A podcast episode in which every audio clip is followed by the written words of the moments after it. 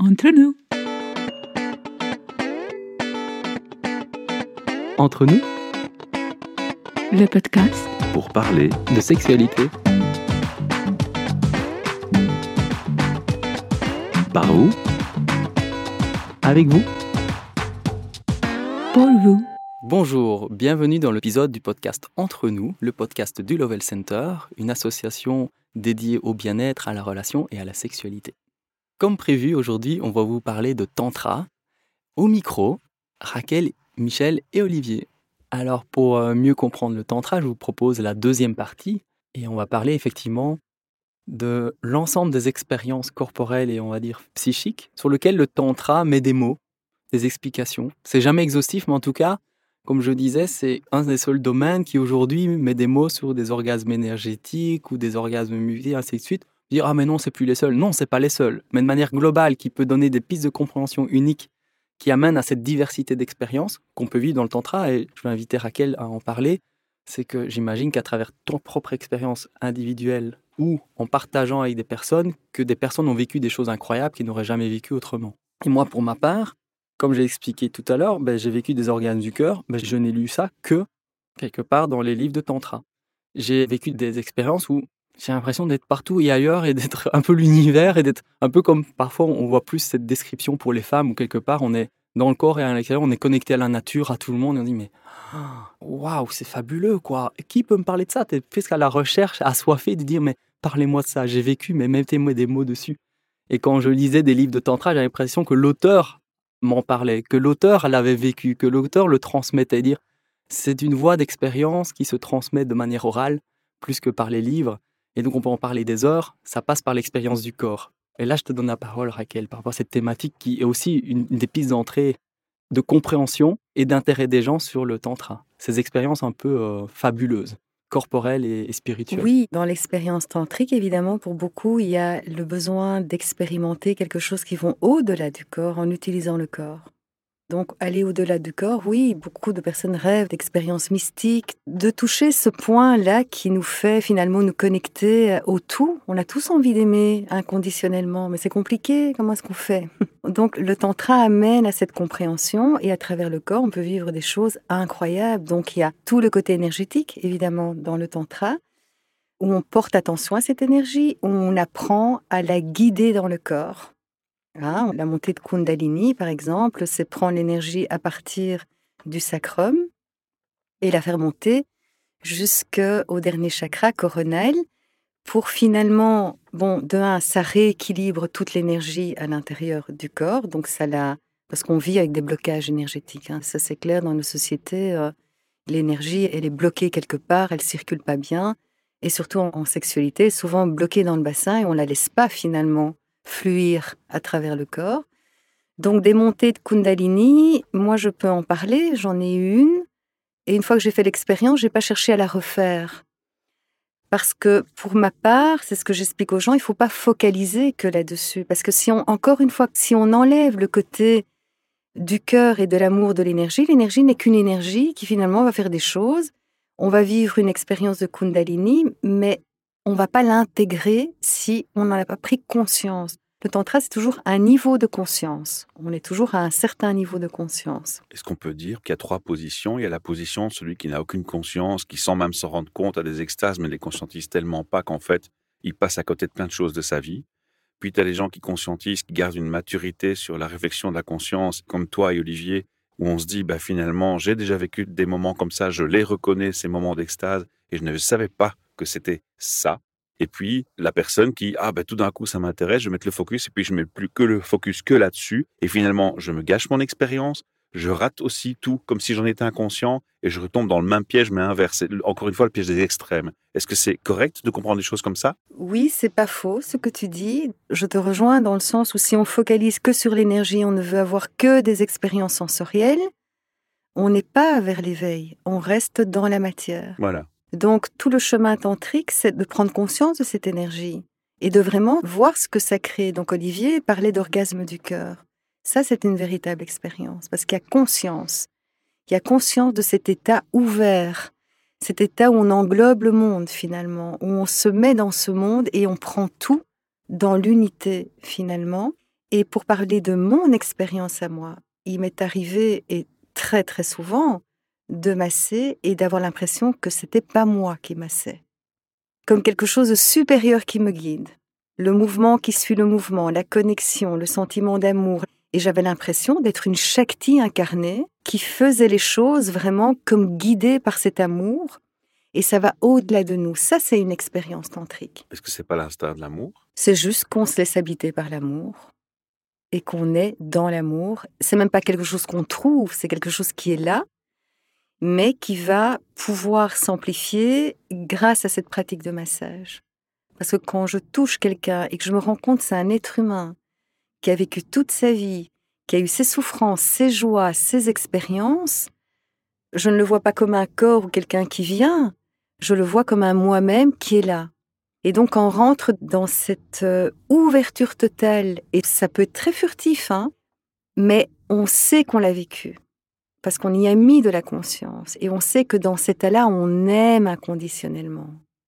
Et puis on peut arrêter le massage, fermer la porte, retourner à sa vie quotidienne et retrouver une vie tout à fait normale, je veux dire basique.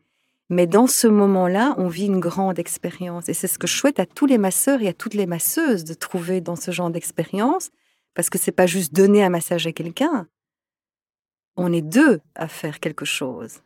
C'est très important que la masseuse ou le masseur soit dans cette véritable expérience qu'elle souhaite inspirer à l'autre. Mmh.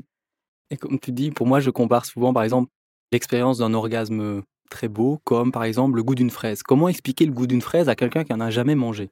C'est tellement complexe, il y a tellement de molécules, il y a tellement de choses qui interviennent, même le moment présent, le contexte dans lequel on l'a mangé, enfin le souvenir. Mais c'est fabuleux le goût d'une fraise, super. Mais comment l'expliquer à quelqu'un qui en a jamais goûté?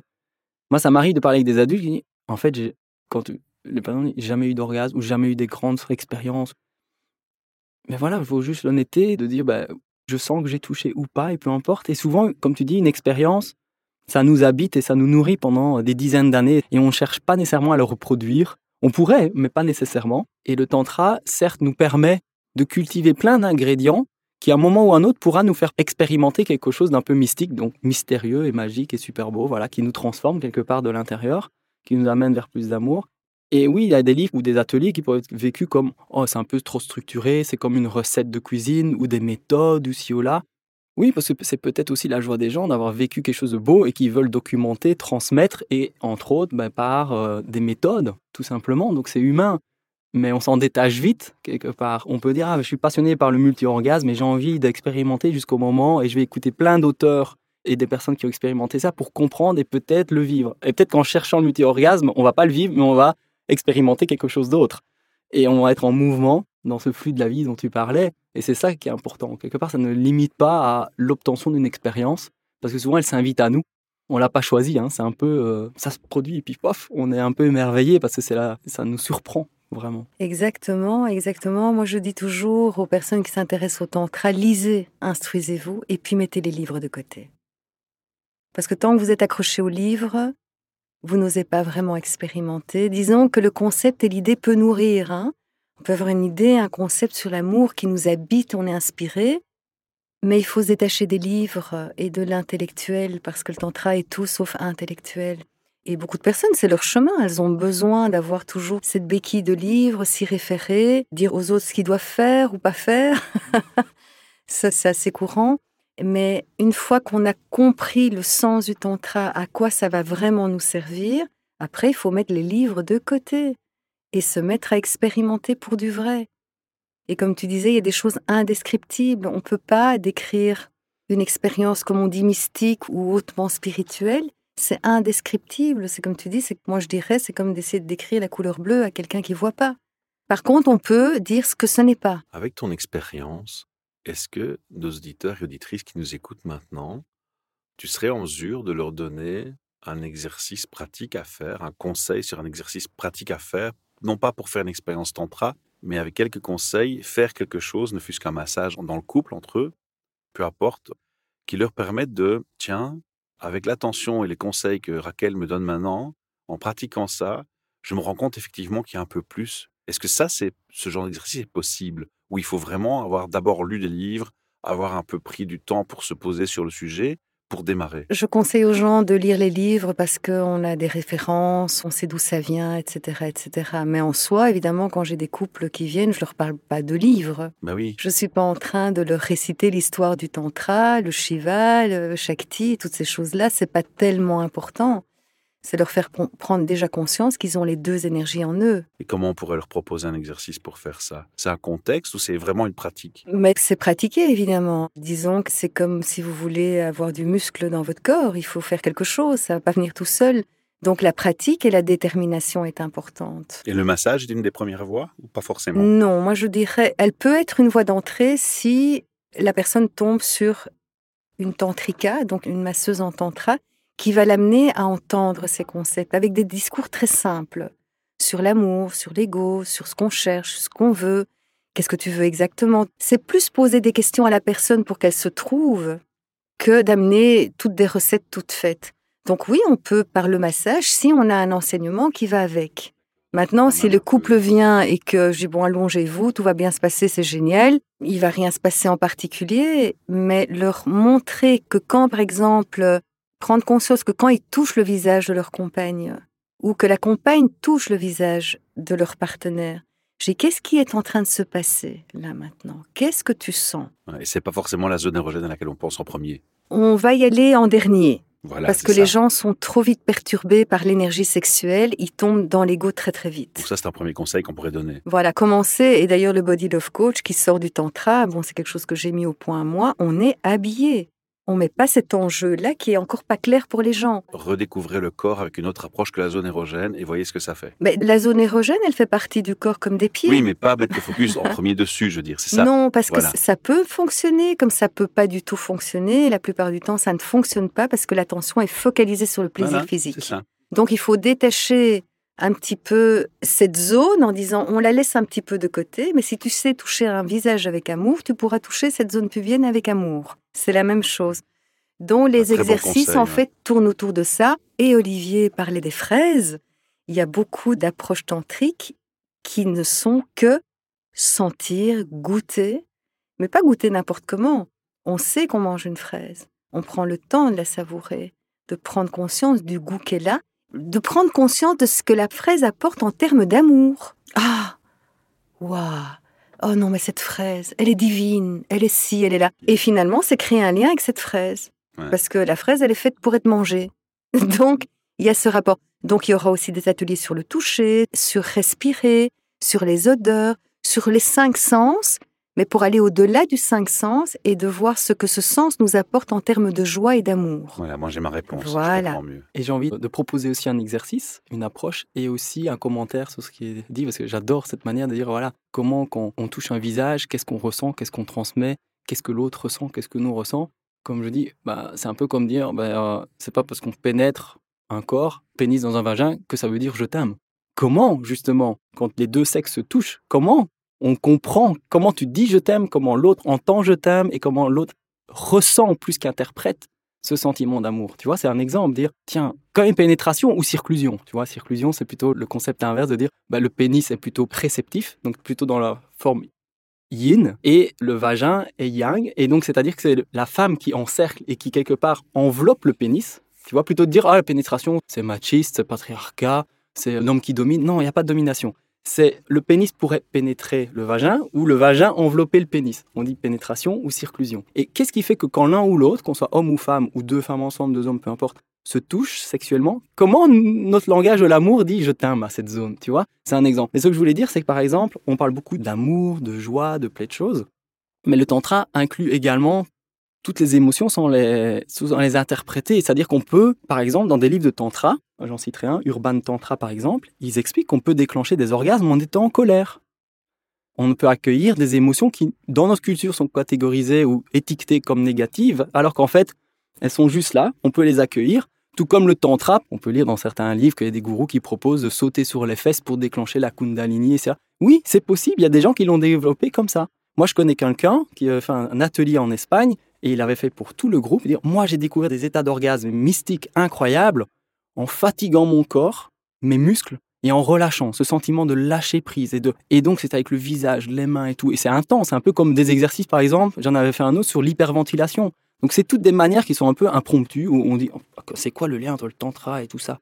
Simplement de comprendre l'expérience physique, énergétique, spirituelle pour des belles choses, mais ça passe aussi par des expériences qui sont parfois négatives ou perçues comme négatives ou choquantes, tu vois? C'est pour ça que parfois le tantra choque parce qu'il regarde ce qu'il y a au-delà de l'expérience. Il interroge. Tu peux être en colère et développer un orgasme. C'est incroyable, c'est fabuleux. Et comme expérience que je conseillerais aux gens pour penser au tantra, c'est que si on pense à un acte sexuel scientifiquement, les sexologues disent ben voilà, la durée moyenne d'un coït c'est 3 à 5 minutes. On se dit waouh. On peut comprendre qu'il y a des frustrations pour les partenaires et que c'est un peu pauvre. Et quand on regarde un massage tantra, il y en a qui durent 2 heures et demie, 3 heures. Et les gens disent non, ça m'a pas fatigué. T'es pas fatigué quand t'as fait Mais non, en fait, je suis boosté là. L'un comme l'autre sont. mais euh, je suis super content, quoi. C'est ce côté de prendre son temps, de simplement ralentir et quelque part transcender un peu le temps et te dire je suis dans l'expérience, je suis dans la sensation et faire durer. Et scientifiquement, c'est logique parce qu'en fait, comme l'orgasme est lié entre autres au système nerveux, à tout ce que le corps produit comme hormones, neurotransmetteurs et ainsi de suite, c'est un des aspects de l'orgasme, et eh bien en fait c'est sûr que si tu prends deux minutes, le corps n'a pas le temps de se charger de toute cette énergie pour ensuite te faire vivre une expérience transcendantale. Et donc il faut prendre du temps. Évidemment, si tu te offres un massage de 2-3 heures et que tu es ouvert, tu as peut-être une possibilité de vivre une expérience que tu n'auras pas eu en un coït de 3 minutes. J'ai l'impression que quand on veut des relations, souvent il y a la notion de vouloir aller trop vite. On va trop vite dans l'amour, on va trop vite dans la relation, on va trop vite dans la confiance donnée. Et souvent, ça, ça pose des problématiques et des questionnements. Et j'ai l'impression qu'avec le tantra, dans son approche et sa philosophie, ben, il enlève cette notion d'urgence et du coup, ça permet de se poser. Et tout le monde est d'accord de dire que quand on se pose, on a une réflexion plus mature, plus intelligente, avec plus de sens. Et donc, quelque part, j'ai aussi une réponse dans ce que tu me dis là. Tu me donnes une réponse qu'en fait, le tantra, ben voilà pourquoi il fonctionne si bien. Et voilà pourquoi tu trouves des choses qui te ressourcent uniquement dans le tantra. Parce que tu prends aussi le temps. Oui, mais le temps n'existe pas dans le tantra. Ah ça, je suis curieux que tu m'expliques. Donc, Pourquoi? Mais le temps est une illusion. est une illusion de l'esprit. Nous sommes sur une planète avec un début et une fin. Donc nous sommes sur une ligne linéaire. Et tout notre corps, nos perceptions sont rattachées à ce temps-espace.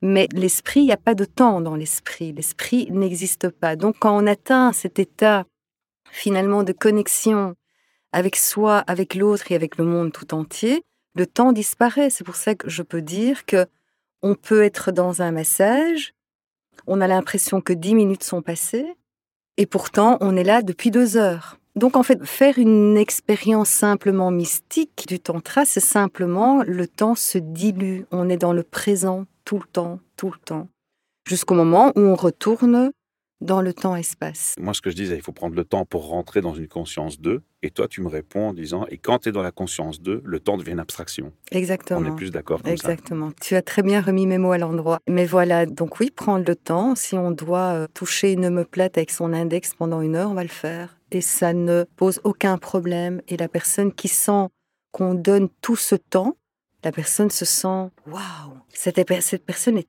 tout à moi, elle m'écoute, elle est là et elle est là et et on rentre dans cette dimension où l'esprit et le corps, finalement, tout se mélange. Tout se mélange. Il y a comme ça une notion, mais prendre le temps, c'est pas qu'on doit prendre le temps, c'est que le temps est là. Le temps, il est toujours là. Le moment présent, il est toujours là. Quand j'entends des personnes dire oui, mais j'ai tellement envie de vivre le moment présent, mais j'ai mais il est où le moment présent? Est-ce qu'il a un début? Est-ce qu'il a une fin? Tu n'es pas en train là de vivre le moment présent? Ah oui.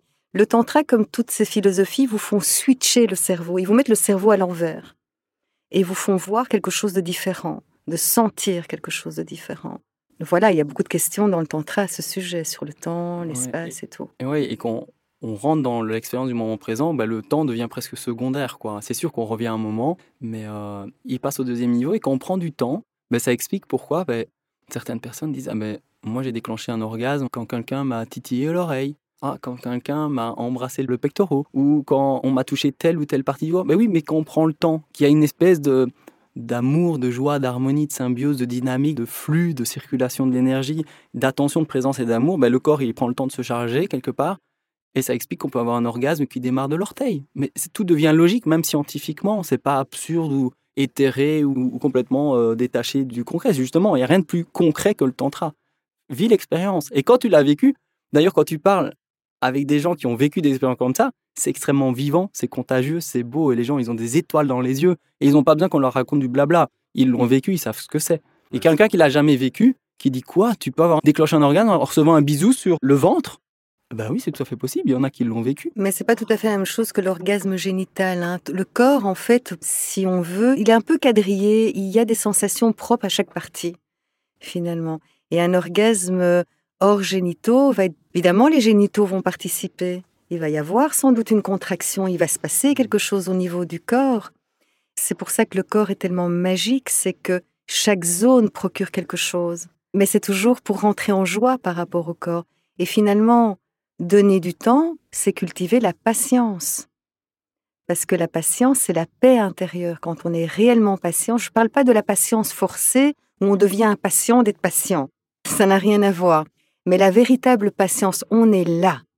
On ne pense pas à ce qui va venir après, ni à ce qui s'est passé. On est exactement là et le reste n'a aucune importance puisque ça n'existe pas. Le passé n'existe pas et le futur n'est pas encore arrivé.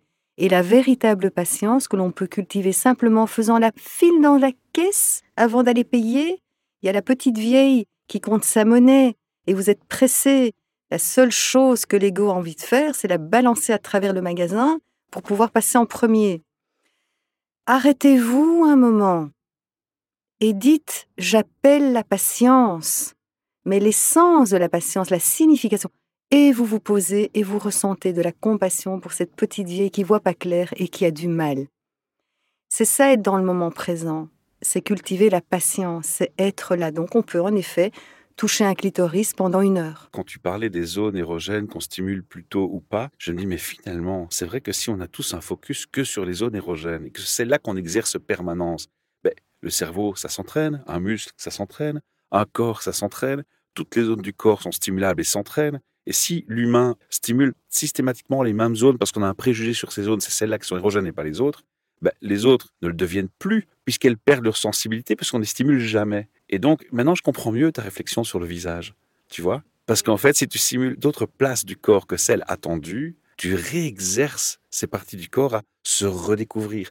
On nous parlait très longtemps qu'on utilise que X% de capacité du cerveau, et si la capacité du cerveau qui nous manque, on n'utilise plus, on l'a perdue parce que justement, on ne fait plus ça.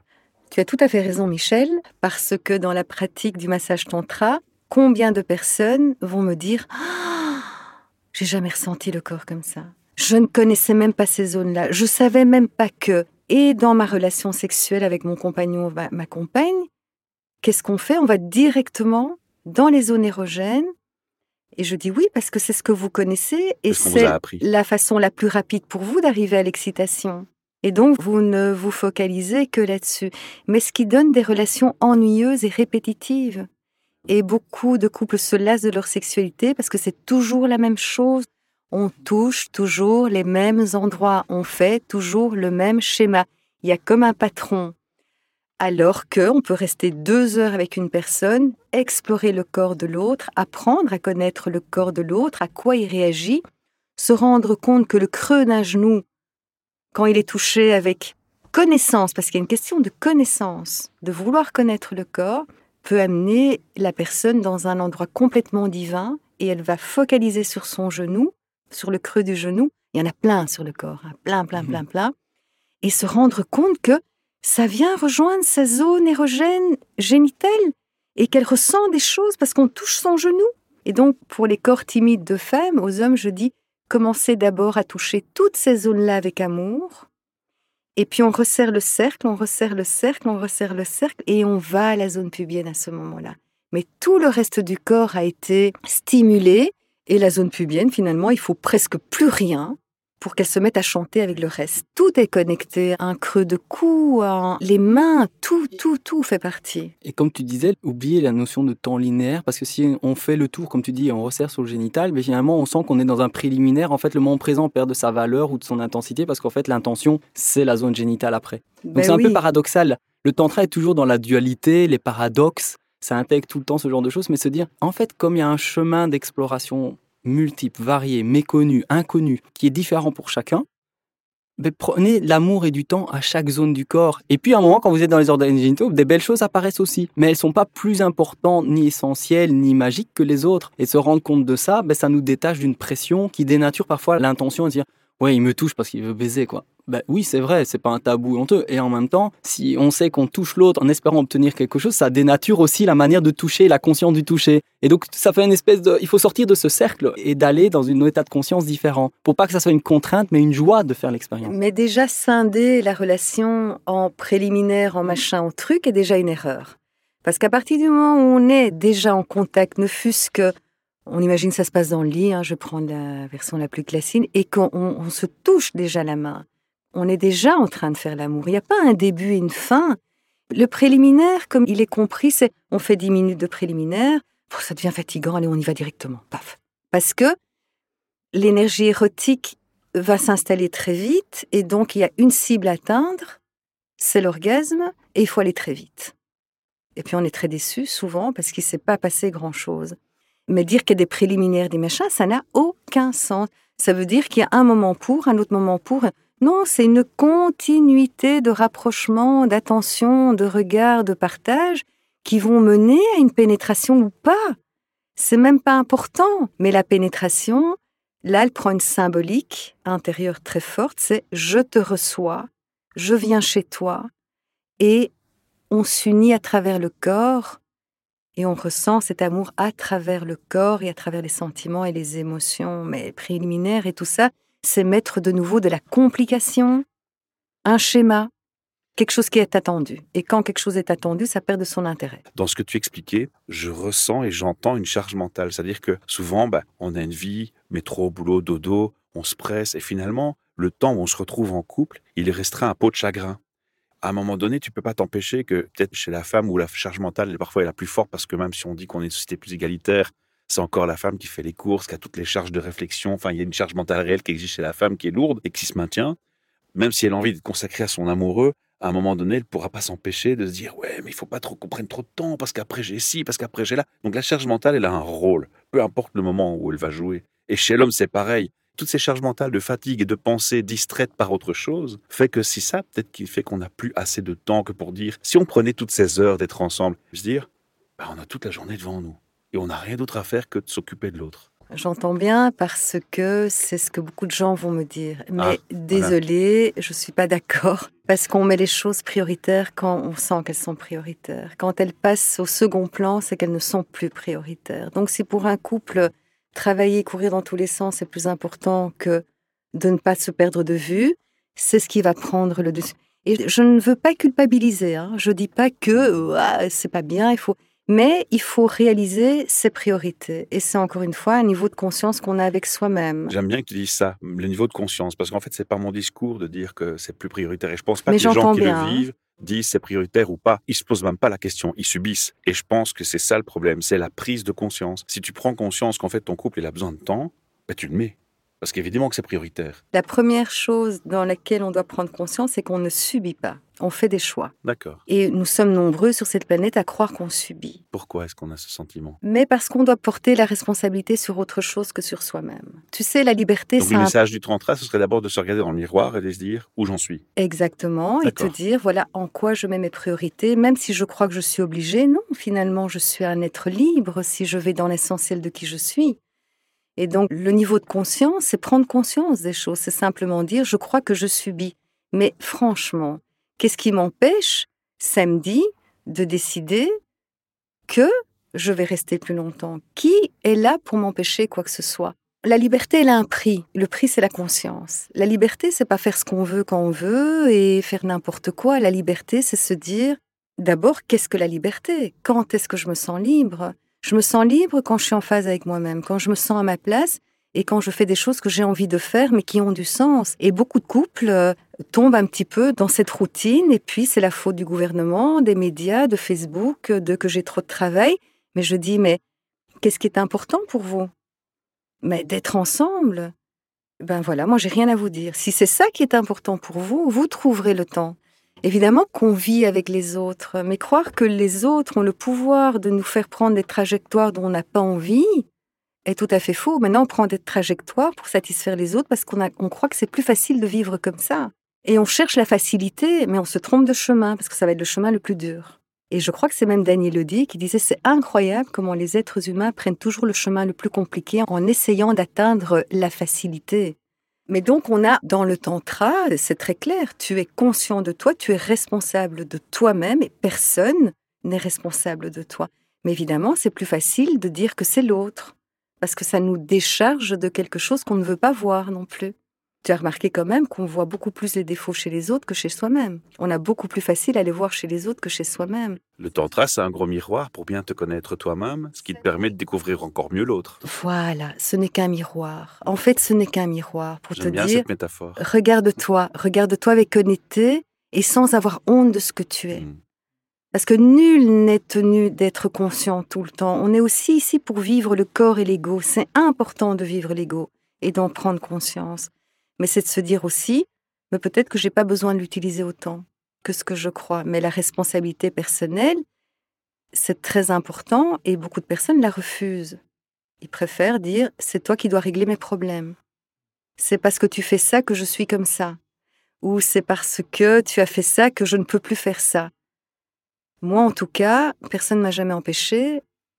Je dis pas que je suis pas dans cette logique humaine aussi. J'ai été éduquée comme tout le monde, mais je m'en rends compte. Je dis ouh, je prends le temps de les regarder et surtout pas. Ça passe par un sentiment de culpabilité au départ, et puis c'est se dire que j'ai pas à me sentir coupable de ça. Je dois au contraire voir que je suis capable d'être sans amour. Je dois le voir que je peux être capable. Et à partir du moment où je vois que je suis capable, je comprends déjà les autres mieux et je suis plus capable d'aller vers le geste avec amour. Est-ce que cela vous va de passer à la troisième capsule? Entre nous.